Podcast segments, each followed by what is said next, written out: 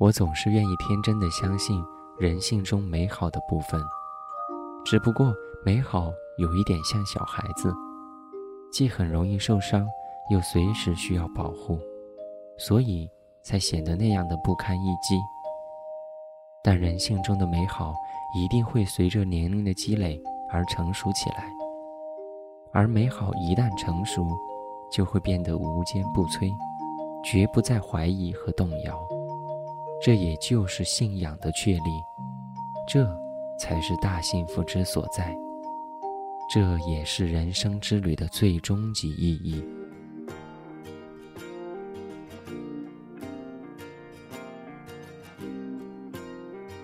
二零一四年十月十六号，我在重庆跟你说晚安。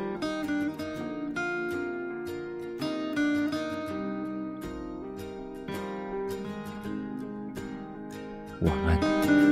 My life is brilliant.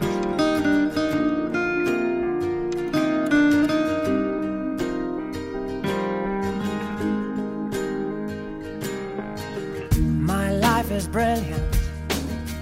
My love is pure. I saw an angel. Of that I'm sure. She smiled at me on the subway. She was with another man.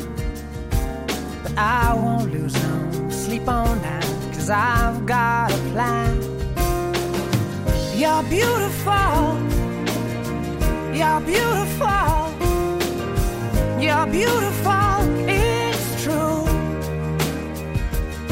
I saw your face in a crowded place,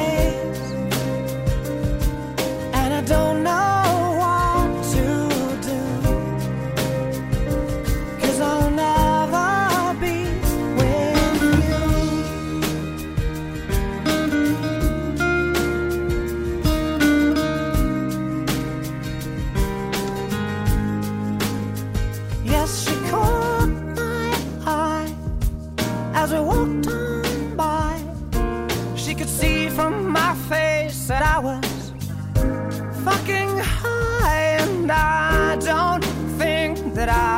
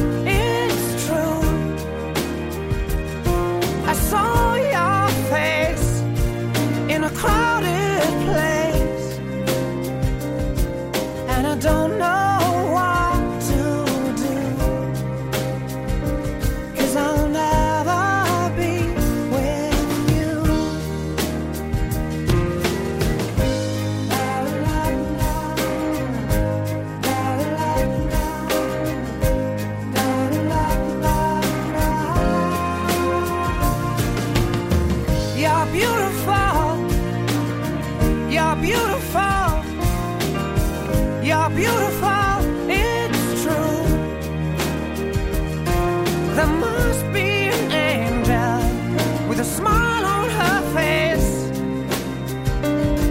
When she thought up that I should be with you.